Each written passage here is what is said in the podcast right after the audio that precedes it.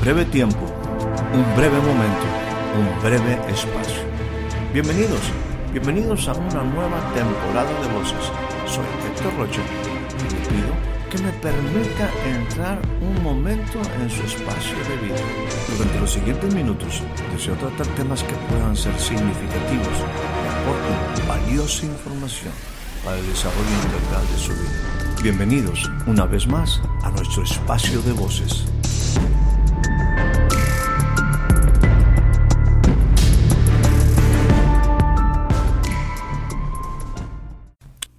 Le doy a usted la más cordial bienvenida a este nuevo breve espacio de voces.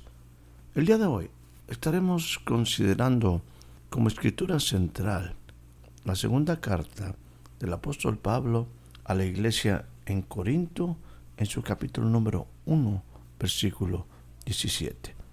Dice de esta manera, por tanto, cuando me propuse esto, ¿acaso obré precipitadamente? ¿O lo que me propongo? Me lo propongo conforme a la carne, para que en mí haya al mismo tiempo el sí, sí y el no, no. El día de hoy estaremos tratando otros versículos interesantes alrededor de este versículo central. Una declaratoria muy significativa del apóstol Pablo cuando se encontraba en Atenas, cuando disertaba ante aquellos filósofos, él decía algo que él sabía y que estaba experimentando y que estaba practicando. Él dijo, en Él vivimos, en Él nos movemos y somos.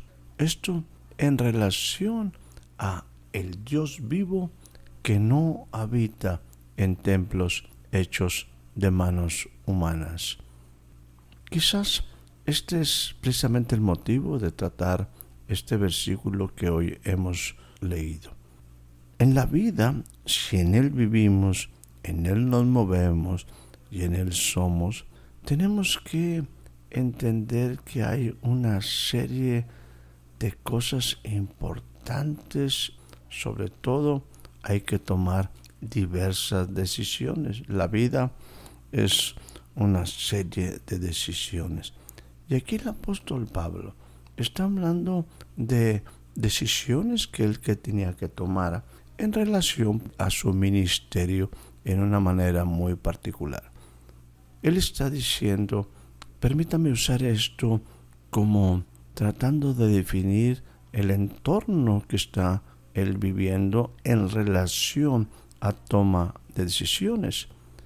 Él está hablando aquí de que se ha propuesto algo y también se cuestiona. ¿Actué, obré precipitadamente? Lo que me he propuesto, lo que me propongo, ¿Me lo estoy proponiendo conforme a la carne? Si yo propongo algo conforme a la carne, abro la posibilidad o abro mi vida a que en el mismo tiempo haya esa duda, esa indefinición en el sí y en el no, no. El sí. ¿Cuántas veces nosotros tomamos una decisión y al momento de que pensamos que ya tenemos muy clara esa decisión, viene el momento de ¿será o no? ¿Qué pasaría si me equivocara? ¿Qué sucedería si no estoy bien seguro de este sí? Y viceversa. Hay veces que decidimos no hacer algo, pero nos queda la duda de qué pasaría si sí lo hubiéramos hecho. El apóstol tenía las mismas circunstancias en su vida, aunque él entiende que la vida en Dios es vivir, moverse y ser en Él, Él también está aprendiendo a tomar sus decisiones en relación a la vida y en este caso particular en función a su ministerio. Es ahí donde me gustaría tocar, insisto, algunos versículos alrededor de este versículo 17 del capítulo 1 de Segunda de Corintios. El versículo 2 es muy, muy interesante. 1.12 de Segunda de Corintios. Dice, porque mi satisfacción, nuestra satisfacción es esta, el testimonio de nuestra conciencia, que en la simpleza y en la sinceridad que viene de Dios, no con sabiduría carnal, sino en la gracia de Dios, nos hemos conducido en el mundo y especialmente hacia ustedes, refiriéndose en esta carta a los Corintios. Y esto es muy importante, el testimonio de nuestra conciencia. ¿Qué es ese testimonio en la conciencia? Él lo define, simpleza, sinceridad que viene de Dios. Me gustaría decir que quizás todos nosotros debemos de tener este testimonio en nuestra mente, en nuestra conciencia, de que las decisiones que estamos tomando y que estamos aprendiendo a tomar en esta nueva vida, tienen que tener estos ingredientes, simpleza, sinceridad que viene de Dios. Tenemos que aprender a tomar decisiones más allá de nuestras emociones, sentimientos, de nuestra carne, los deseos de nuestra carne. Es quizás por eso que el apóstol dice, yo no estoy tomando una decisión con sabiduría carnal, sabiduría del hombre, sino estoy tomando decisiones en la gracia de Dios, en esa oportunidad de vivir en la gracia de Dios. Esta nueva vida que se abre delante de nosotros Dice, y así nos conducimos abiertamente en el mundo y también en nuestras relaciones con ustedes. Este deseo, esto que me propuse, yo no estoy tomándola en la carne, en mis emociones, en mis sentimientos, lo estoy haciendo en la gracia de Dios, en el deseo de permanecer en la gracia de Dios. Y lo hago en simpleza y sinceridad en mi conciencia estas cosas que vienen de Dios. E, es una decisión que lleva la mejor intención y tengo testimonio en mi conciencia, siempre tomando decisiones delante de Dios.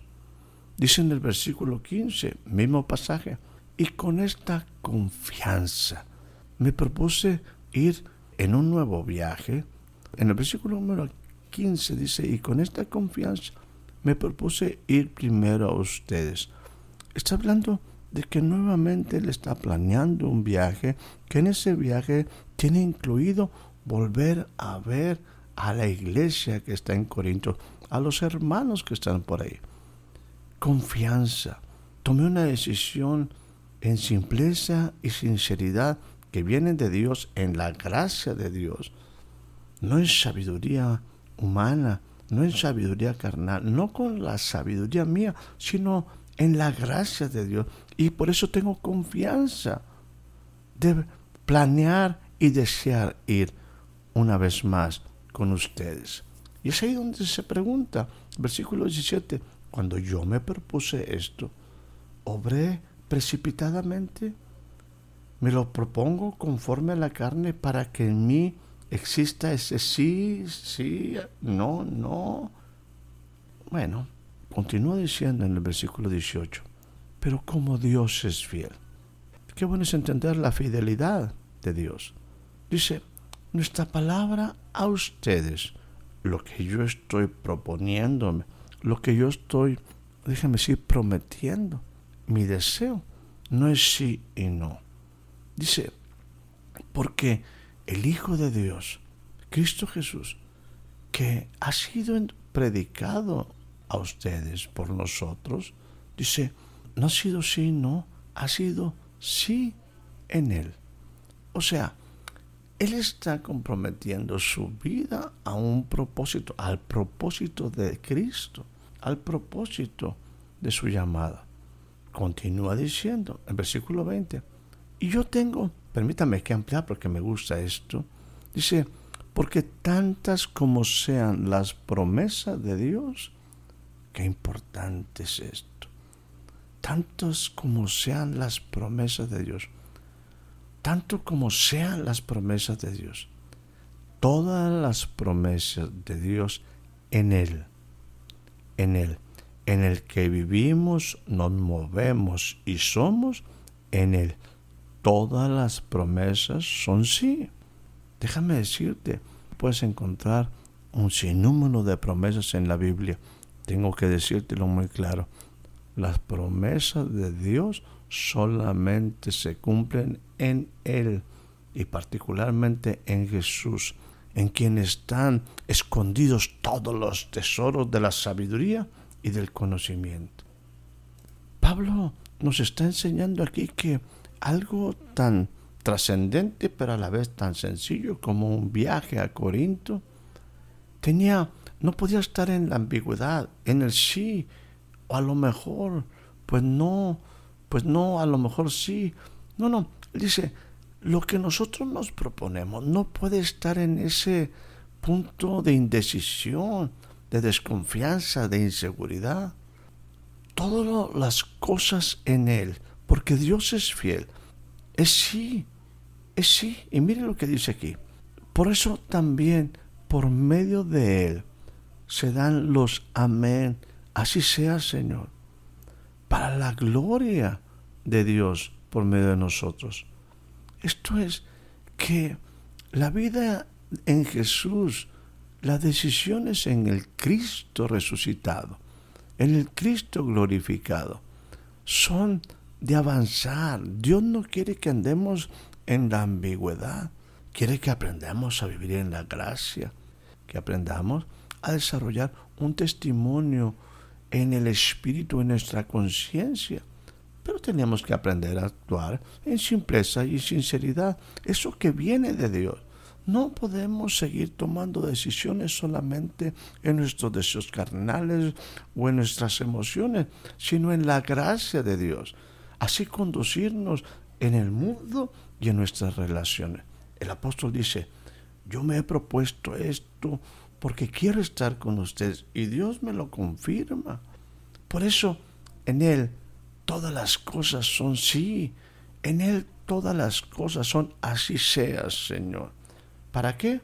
Para la gloria de Dios en todo lo que nosotros hacemos. Permítame seguir abundando. Hay un momento donde el apóstol decide, según lo que me dice Hechos capítulo número 19, versículo 21, dice lo siguiente. Pablo decidió en el Espíritu ir a Jerusalén. Esto después de recorrer Macedonia, Acaya, diciendo, después, déjenme decirle, también, una vez que haya estado ahí en Jerusalén, debo visitar también Roma. Decisiones, hacia dónde voy, dónde debo estar, ¿Qué debo de hacer?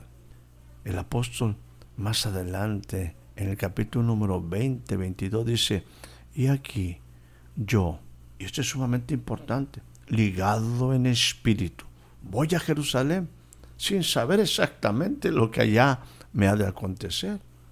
Pero he tomado esta decisión entendiendo que está dentro del propósito del plan de Dios, que estoy siendo guiado por el Espíritu Santo.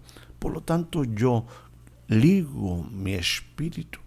No es una decisión simplemente emocional, simplemente carnal. Es, es porque creo. Hay en esta decisión sinceridad, hay simpleza, hay gracia. Más bien, está en la gracia de Dios, en el propósito que estoy cumpliendo.